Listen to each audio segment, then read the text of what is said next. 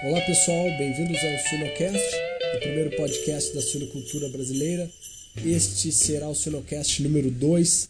Meu nome é Márcio Gonçalves e este e os outros Sinocasts podem ser encontrados em www.sinocast.com.br. Hoje nós estamos com o professor Carlos Augusto Malman.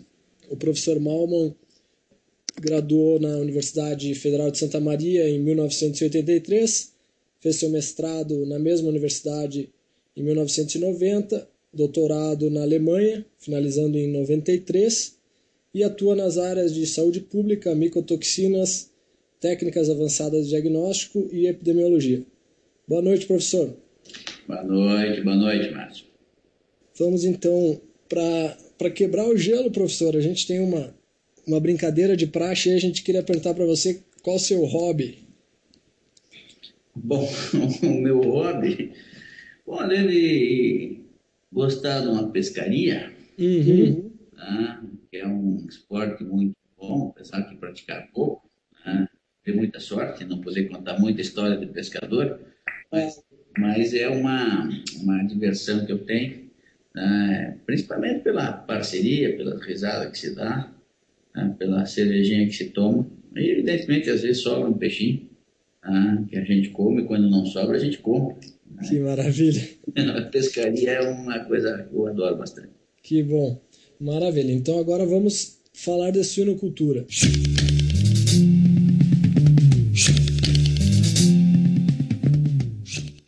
Professor Malman, então o que é uma micotoxina? Né? Hoje a gente vai estar falando da, da visão prática das micotoxinas na suinocultura. Então a gente queria iniciar perguntando o que é uma toxina e quais são as principais micotoxinas encontradas hoje na produção de suínos. Bom, micotoxina, eu acho que o pessoal já conhece muito bem o termo, que é um metabólito fungo secundário. Primário é aquilo que o fungo usa para aparecer, que são aquelas hifas que a gente vê, o mofo, certo. e secundariamente, às vezes, em algumas situações, este fungo pode produzir, então, um metabólito fungo secundário que a gente chama, então, de toxina do fungo, micotoxina. Daí que vem o, o termo. Bom, é, as principais é, que a gente considera principais são principalmente aquelas que a gente consegue detectar. Podem, daqui a uns anos, não serem as principais. Mas, por hora, sim, para a parte de suinocultura, a fundamental, de fundamental importância é a aflatoxina, o suíno é a espécie mais é, sensível às, à zeralenona e também é sensível à fulminizina. Mas como esse animal é um onívoro, ele tem uma sensibilidade a praticamente todas as micotoxinas. Então, o suíno, pelo hábito dele, dele se alimentar de muitas coisas, ele normalmente não se intoxica. Uhum. Mas quando ele é submetido a uma dieta monofatorial, que ele vai ter que comer sempre a mesma coisa por um longo período de tempo, Sim. aí aparecem esses, esse tipo de, de problema. Né? Então, seriam essas micotoxinas por hora, mas o suíno é de todas as espécies animais, tá? vamos excluir aí pato, peru, tá? mas está entre as mais sensíveis que a natureza tem hoje. Certo. E o professor poderia, de repente, eu não sei se ela afeta desde gesta, ah, fêmeas em gestação, maternidade, suínos em creche, terminação, por exemplo, a, a toxina X, ou enfim, a aflatoxina, por exemplo, afeta que fases, ou são todas as fases, professor, de acordo com cada uma dessas micotoxinas? Muito bem, vamos facilitar isso. Pegamos a aflatoxina.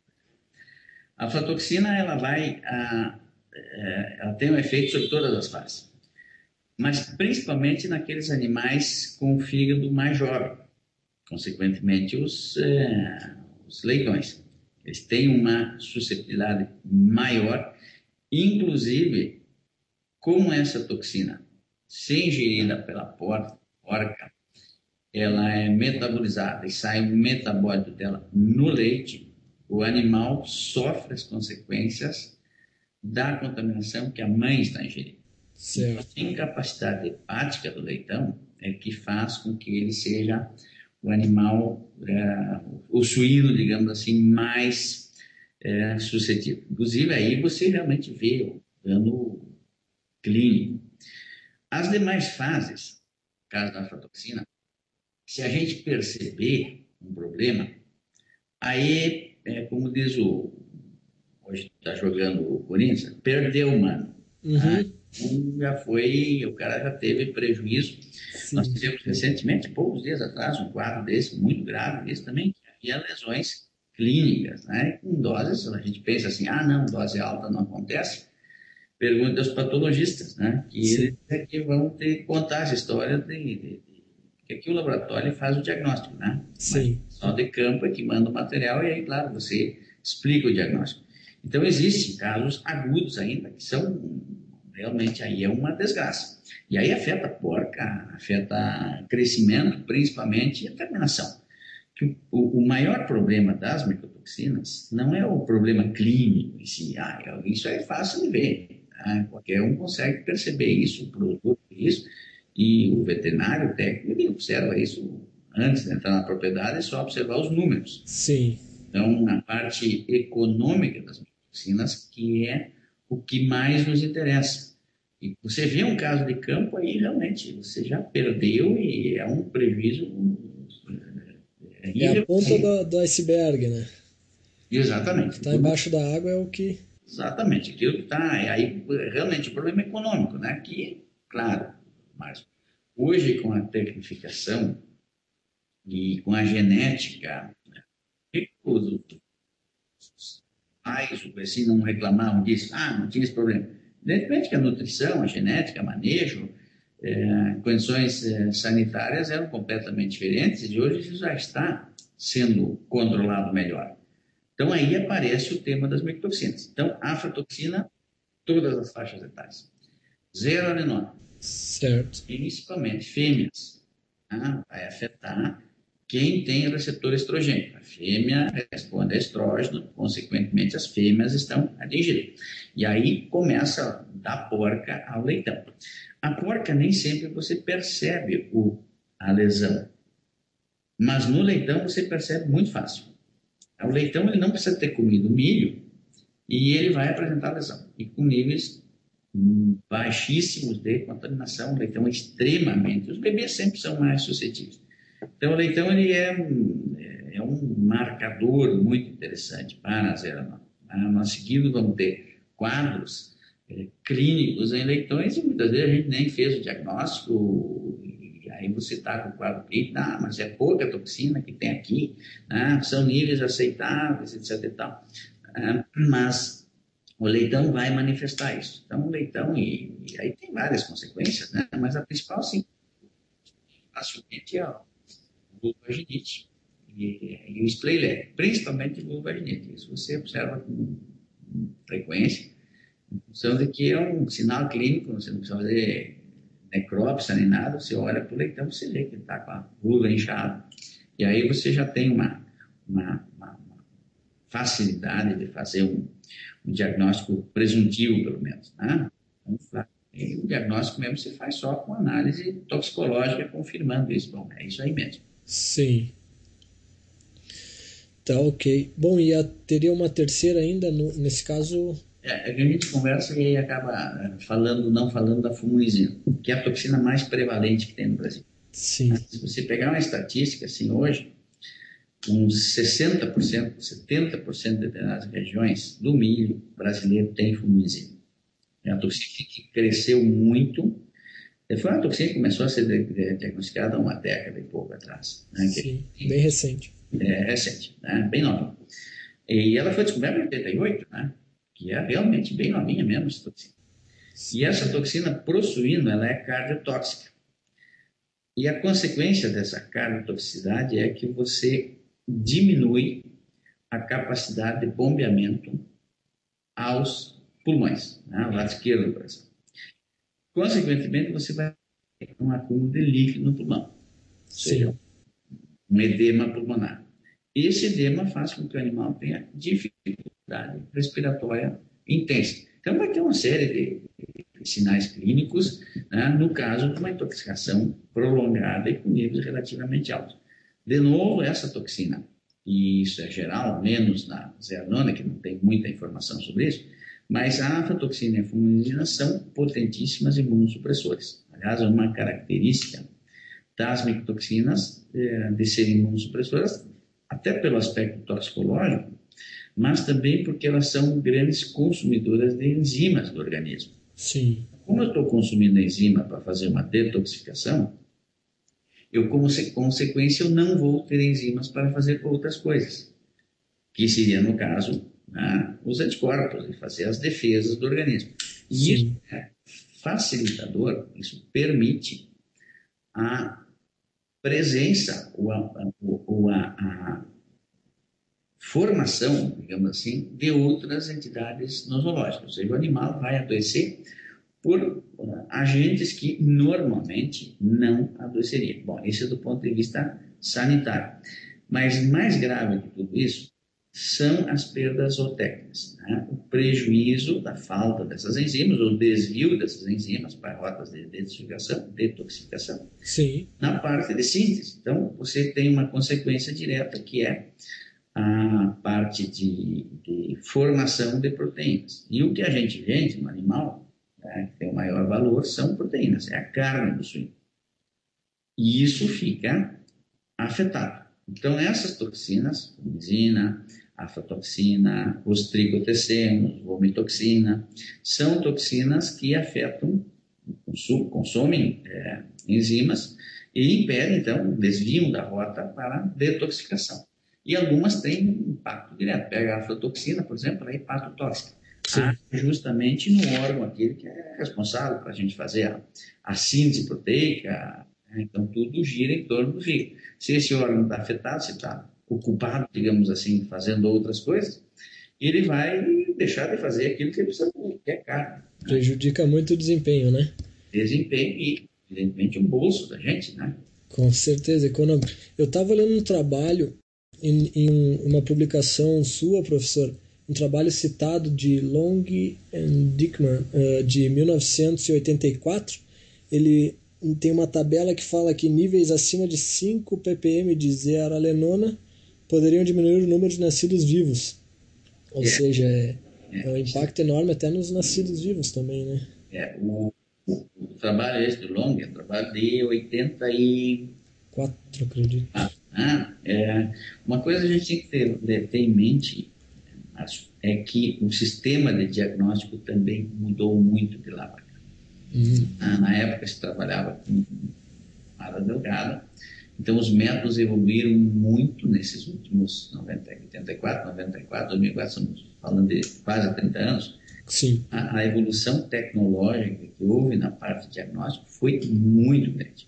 Então hoje você consegue determinar com mais precisão o que, que é um nível tóxico. Hum. Ah, é, me lembro, a minha tese de mestrado foi feita justamente com zeolona em porcas. Ah, Sim. Você observou, realmente, os níveis que se empregou ali, que eram de 2 ppm, eles afetaram na, o, o, o, desempenho reprodutivo das porcas, ou seja, diminuiu o tamanho dos leitões e Sim. o número de leitões. O número de leitões não foi uma coisa assim, nós trabalhamos só com 50 porcas na época. Sim. Bem que não é um número assim. Os experimentos com toxinas são relativamente caros, e por isso que a gente não pode trabalhar. Mas na época a gente conseguiu a toxina e conseguiu, então, uma empresa que nos cedeu, então, os animais para a gente poder utilizar 50 animais e fazer, então, o trabalho de mestrado.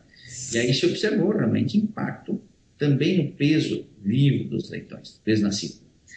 E isso se deve, claro, tem uma explicação bem fácil para isso.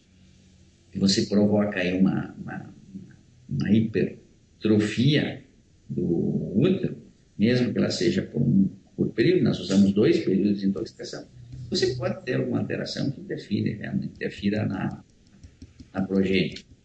Então, são, são aspectos assim, a dose é preocupante. Você consegue ver a toxina em leitões se a porca comeu menos de 100 ppb. Certo. É, é, as doses são, o, leitão, por exemplo, muito sensível. Então, na porca, isso não vai fazer absolutamente nada. Mas o leitão vai nascer com hiperestrogenismo. Em algumas é, genéticas, nós vamos ter um problema de splayleg associado a isso. Né? Tem genéticas que o, a zelanona propicia o, formação, a, a presença do, do splayleg, síndrome dos membros abertos. Né? Uma dúvida, professor. Uh, algumas genéticas elas são mais suscetíveis ou algumas genéticas uh, quase não apresentam, vamos falar assim? Bom, não tem uma. Isso é bem fácil de fazer uma analogia, por exemplo. É... Se você for para o sol né, e não usar protetor, provavelmente você queima. Agora, uma pessoa que tenha mais melanina não vai sofrer impacto nenhum. Sim. Dentro das genéticas, evidentemente, nós somos tudo humanos.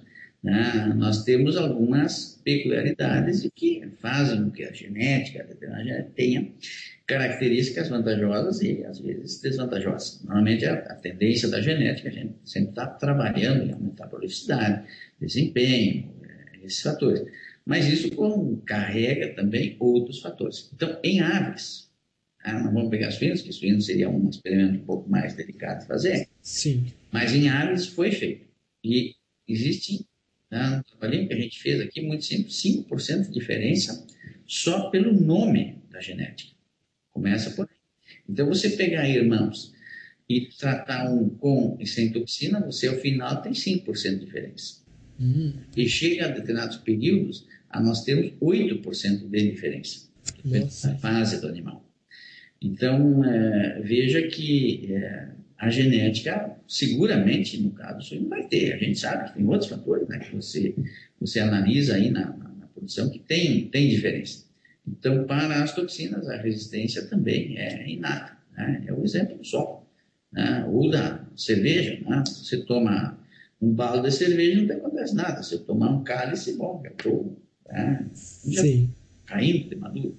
Né? Então, é, nos animais, nas genéticas, nós temos alguns fatores né, que são é, inerentes a isso, e a resistência toxicológica é um deles também. Né? Interessante, professor. Ah, bom, a gente falou de nascidos vivos zero alenona, agora entrando na fase de, vamos falar, creche terminação e pegando o exemplo da, da aflatoxina, né? Eu estava lendo um trabalho de Shell e colaboradores de 1993, uh, eles pegaram leitões de 9 dias pós-desmame, deram milho contaminado com 500 ppb de aflatoxina por 4 semanas. E os animais diminuíram o ganho de peso diário e o consumo diário em 30%. Então é um impacto enorme. É, é, é, realmente, e não pense assim que nós esse ano tivemos três casos já de contaminações maiores do que essa. Nossa. Naturalmente contaminada. Então, isso existe, realmente. Tem, tem alguns casos, se a gente não tomar devidos cuidados e tudo, na, na escolha, do, na seleção do milho, principalmente, que é a maior fonte que tem realmente a aflatoxina, você vai ter prejuízo. Mas eu diria, esse caso, esses casos, a gente vê, você quantifica estatisticamente. Ah, são questões experimentais que você consegue quantificar. O maior problema não está nisso. O maior problema está naquele, como você colocou, na ponta do iceberg. Isso, quando a gente enxerga isso, bom, aí não adianta mais. Mas você está perdendo cronicamente. E Sim. essa é a, porque quando é que nem uma. A gente tem um cano estourado na casa de, da gente, ou tem um, uma torneira pingando. Claro. Torneira pingando, você não dá bola. Enfim, ela gasta mais água, aquele cano, lá você vai e arruma o cano. Na hora. A torneira ela vai ficar pingando e aí fica meses, anos pingando aquela torneira, e o cara não deu bola. E, enfim, foi quanto ele gastou naquilo ali. Claro, e ainda mais com, a, com as margens da suinocultura cada vez, né? ainda mais essa época agora desse esse mês aí cada vez mais pequena, né? A margem de lucro, né? Mas hoje já vai melhorar. A Argentina abriu as importações, então exportar lá já vai melhorar para nós isso aí, né? Tomara, né? Não, é, é, voltando realmente ao assunto sério, né? E para que o nosso ouvinte entenda, assim, mais, a maior preocupação realmente são as perdas econômicas. E se nós observarmos uma clínica, não adianta mais, você perdeu. Então a estratégia é você não deixar que isso aconteça. Não deixa a torneira ficar pingando. Tá? Quando você viu o cano estourado, é um acidente, tá bom, aí você faz TV, eu vou lá e resolvo. Agora a torneira pingando com as margens baixas, ela é muito mais significativa do que o cano aquele que você vai lá e conserta. Tá? É um exemplo bem prático assim que a gente pode né? entender mais ou menos o mecanismo. Sem dúvidas. Bom, eu acho que isso nos leva a entrar na parte de o que, que as empresas, as granjas podem fazer para controlar as, as micotoxinas. O que, que o professor recomenda para nós? Bom, é, há um fato novo, bem interessante no Brasil. Nós, é, neste desse ano, entrou em vigência uma legislação sobre micotoxinas, tornando o país um dos é, países que tem a legislação mais dura e severa e completa a respeito das micotoxinas. Interessante. Geral, assim. Bom, isso foi uma legislação feita para a área humana, Anvisa. Muito bem. Que fato novo e o que, que nos afeta? A cadeia começa justamente pelo que nós estávamos conversando sobre o problema de ver os sinais clínicos, então ter prejuízo, essa coisa toda. Bom, aí o que, que foi o seguinte passo da cadeia? Foi despachar esse assunto para os nutricionistas. O nutricionista foi atrás, ó, na ração, um problema, tá? O nutricionista foi atrás, bom, resolveu algumas coisas, isso. Mas ele passou a bola para o cerealista, para quem está fornecendo os grãos. Sim. Muito bem. Esse que ficou com o pepino. Agora, o cerealista também não quer mais assumir a conta. Porque ele não produz a toxina. Claro. Até às vezes produz. Ah, o cerealista, às vezes, em determinados momentos, ele está produzindo o problema de armazenagem. Ah, as boas práticas de armazenagem não sendo seguidas, consequentemente, você vai ter condições favoráveis ao crescimento fúngico e pode ter micotoxina. Muito bem, então ele já está tomando os cuidados, já foram qualificados, o CIO brasileiro, há treinamento para isso, as empresas para serem depositários da governo, tem que ter as práticas de armazenagem. Bom, isso não bastou, porque a toxina já vem do campo. Como ela vem do campo, então a solução tem que ser buscada a nível de produção de grãos. Então, toda essa história da legislação, ela foi é, atingir, e não vamos atingir assim no sentido negativo também da palavra, né? Mas ela foi é, é, trazido para solucionar a base do problema.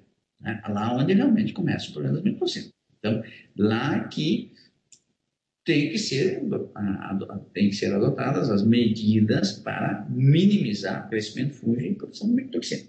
Então, isso está certo. Né? É assim mesmo que tem que ser. O produtor não tem que estar alimentando os suínos com ração contaminada.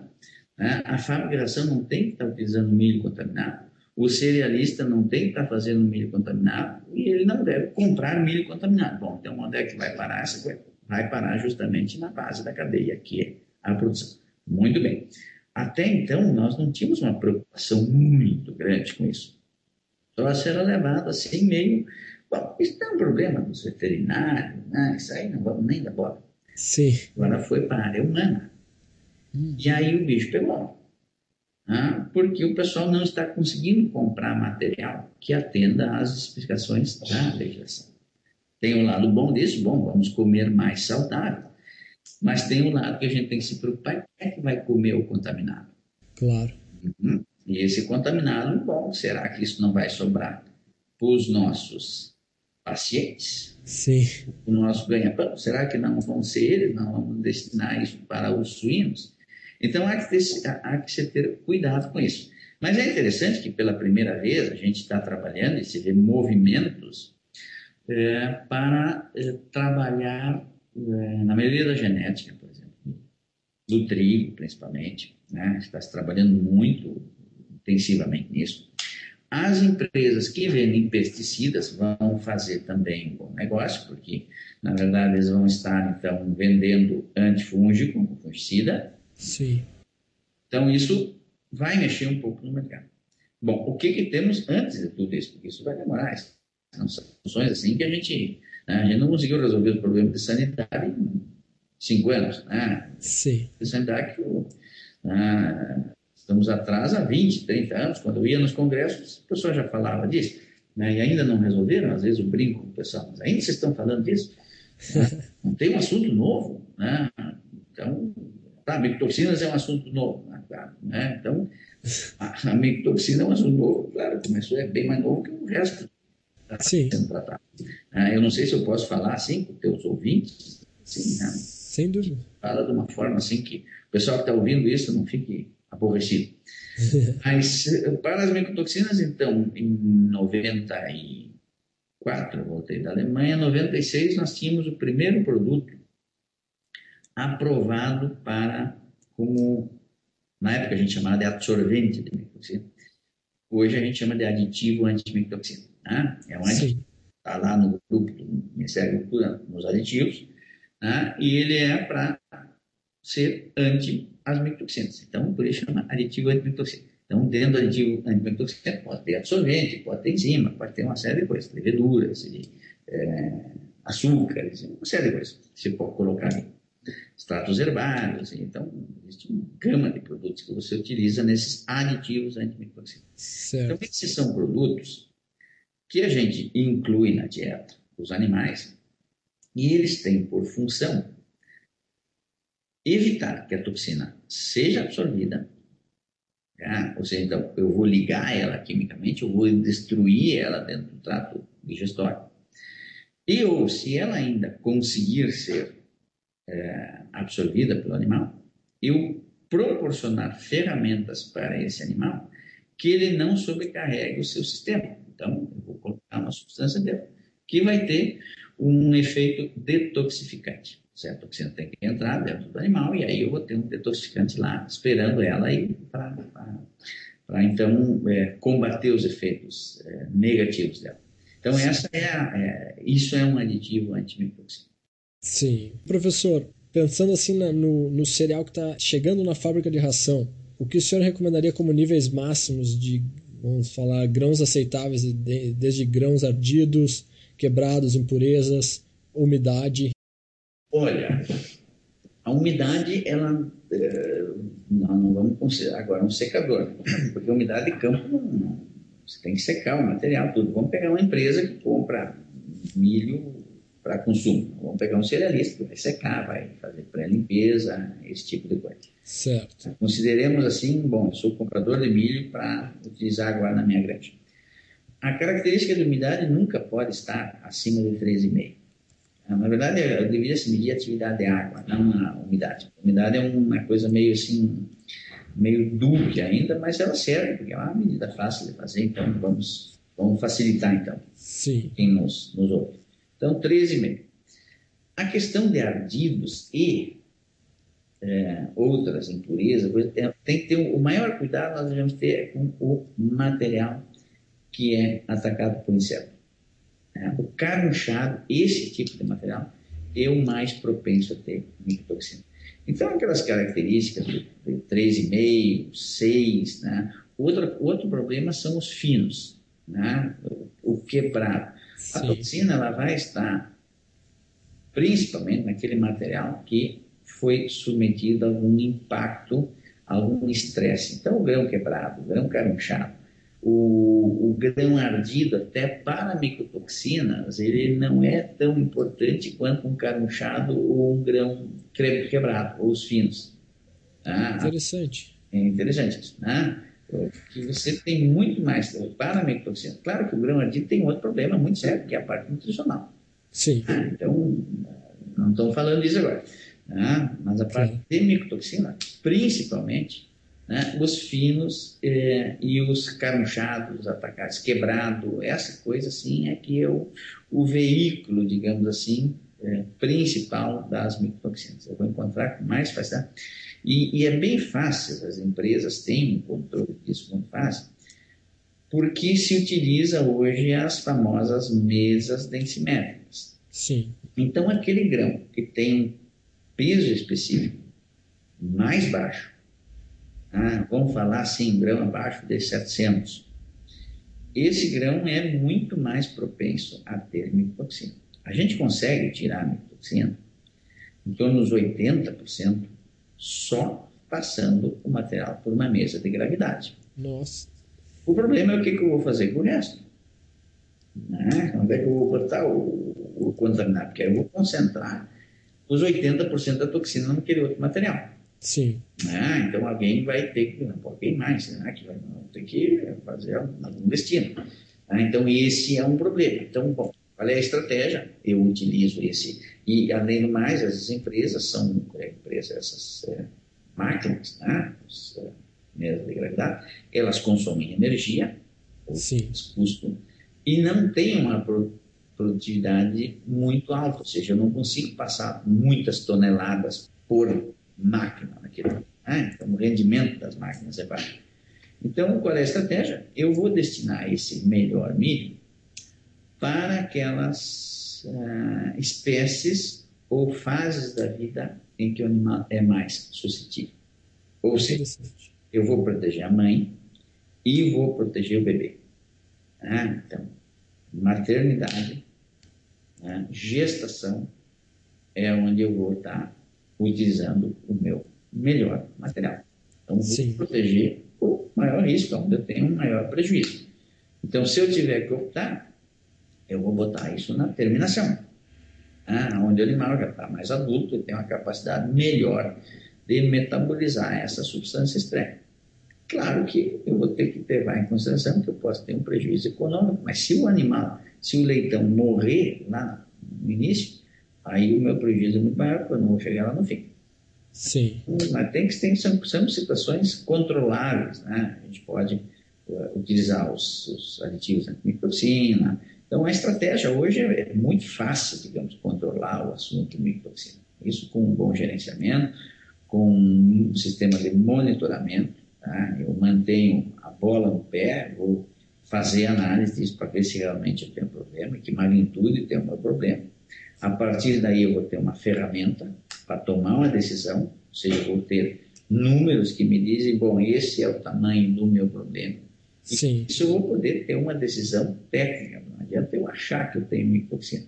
Primeiro eu vou ter que é muito mais barato você dizer que se tem ou não tem, do que você sair a é, você também não sai metendo antibiótico, né? Você primeiro vai ver qual é a, a bactéria que está ali, você vai fazer um antibiograma, aí que você vai adotar as medidas terapêuticas. Né? Pode até adotar uma emergencial, mas Sim. a longo prazo você não vai ficar botando antibiótico o resto da tua vida. Claro. A, a estratégia, a técnica, a tecnologia que tem para isso é a mesma. Né? A gente não pode mudar certos princípios uh, de tratamento das coisas. Funciona para a mictoxina tem que ser considerada como um outro agente qualquer que causa prejuízo ao suíno.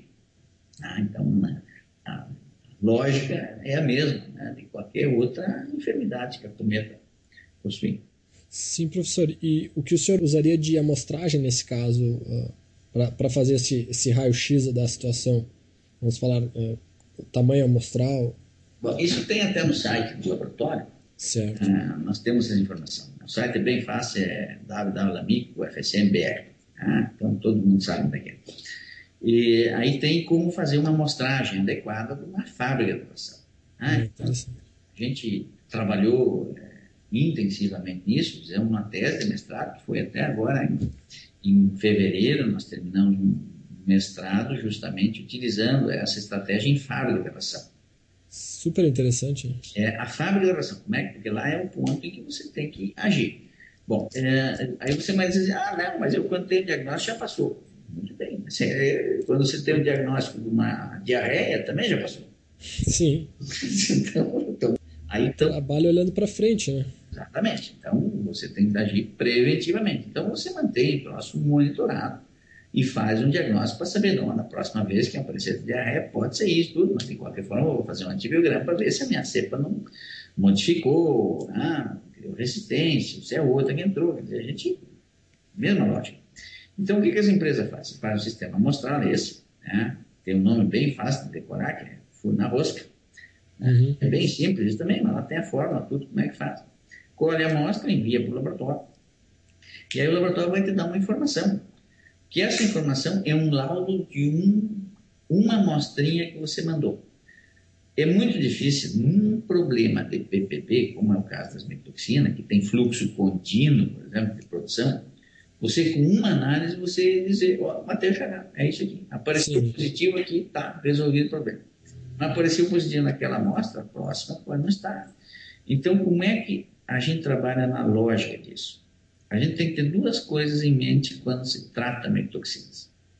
É a intensidade com que elas ocorrem, ou seja, quanto de micotoxina eu estou tendo na média e com que frequência isso está acontecendo. Sim. Quantas vezes por mês eu estou mandando lotes de ração contaminados para o meu rebanho? Vezes a intensidade e quanto de toxina tem nesses lotes. Né? Então você cria uma coisa chamada risco de toxinas. E isso a empresa então vai monitorar isso por um período. Bom, meu risco é zero, né? não precisa fazer nada. Pronto, resolvido o problema. Sim. Ah, mas aí um pouco entra um gaiato lá intervendo o milho aquele que saiu da mesa densimétrica lá, naquela pontinha lá, os, os 80% e sobrou ti. Tá? Então o monitoramento é, ele é, prevenção, é um seguro que você paga, ele é mais barato que tudo. E aí a pessoa consegue, a empresa consegue com isso ter uma vigilância sobre o que está acontecendo e quando tiver que tomar uma medida, né? essa semana começou a estourar a mectoxina aqui. Disse, bom, então já tem um estoque aqui do negócio, já bota, esse produto aqui está confirmado funciona, Sim. provado, né? então vamos adicionar esse produto da dieta. Aí passou um mês, oh, já melhorou o milho aqui, já não tem mais problema, passou, tá? Então agora nós podemos retirar tá? o aditivo da dieta, muito bem, né? mas eu mantenho o monitoramento e quando apareceu o problema, eu vou agir. E quando o problema desapareceu, também vou agir, retirando o custo da, da dieta. É uma coisa muito simples e muito lógica. Né? Não tem estresse nenhum para resolver isso. Claro que precisa de monitoramento. Né? Senão a gente está trabalhando no escuro. É que nem você tratar diarreia e você não sabe qual é o agente, qual é o antibiótico. Então, a velha frase do que a medida é gerenciada, né? Exatamente. Isso chama-se monitoramento de gerenciamento. Tá? Você monitora e gerencia o problema. Você trabalha em cima de uma coisa chamada fatos e dados. Aí você toma em cima de fatos, dados, você toma uma decisão. Né? Não vai tomar uma decisão no escuro. Olha, vou botar aqui esse produto aqui dentro. Sim. Não tenho micotoxina. Por que, que eu estou botando? Né? Claro. Ou se eu estou tendo a micotoxina e esse produto não é a dessa toxina. Né? Sim. São tudo coisas assim que né, o técnico ele tem em mente isso. A gente usa isso para antimicrobiano, eu tenho uma deficiência, por exemplo, a minha metionina está baixa, Bom, vou ter que adicionar a metionina. Né? Quanto eu vou ter que adicionar? Pode ter uma medição que me diz, ó, estou com 2% a menos de metionina, então vou ter que botar para suprir as necessidades né, desse animal nessa faixa etária, né, essa genética, tudo. Então tem uma exigência maior, então vamos é, carregar um pouco mais na dose disso. Então, isso tudo é, é esse que é o gerenciamento. Né?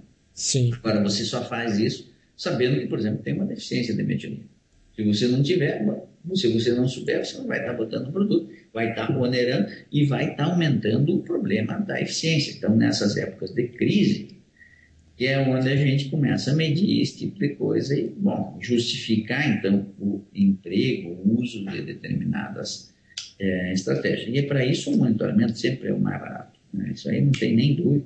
Né? Você manter a vigilância é muito mais barato que remediar e ter o um prejuízo surdo lá, né? que você não tem, né? nem sabe que está perdendo. Sim. Torneirinha que está pingando lá no canto, lá, você nem sabe o que está acontecendo aqui. Aí estourou o cano, aí eu vou lá, mas a torneira continua pingando. E às vezes é isso aí que vai separar a lucratividade do, do prejuízo, né? Esse, esse monitoramento, o ajuste fino, né? Isso separa também um pouco o técnico que realmente está preocupado, está antenado para a situação.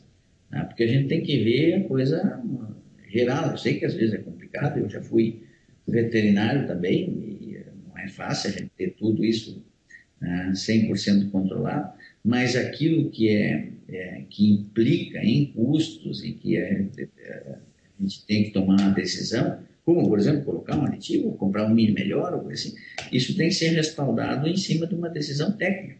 Né? Que é essa, bom, tenho que estar com as costas quentes. Por que, que você está fazendo isso?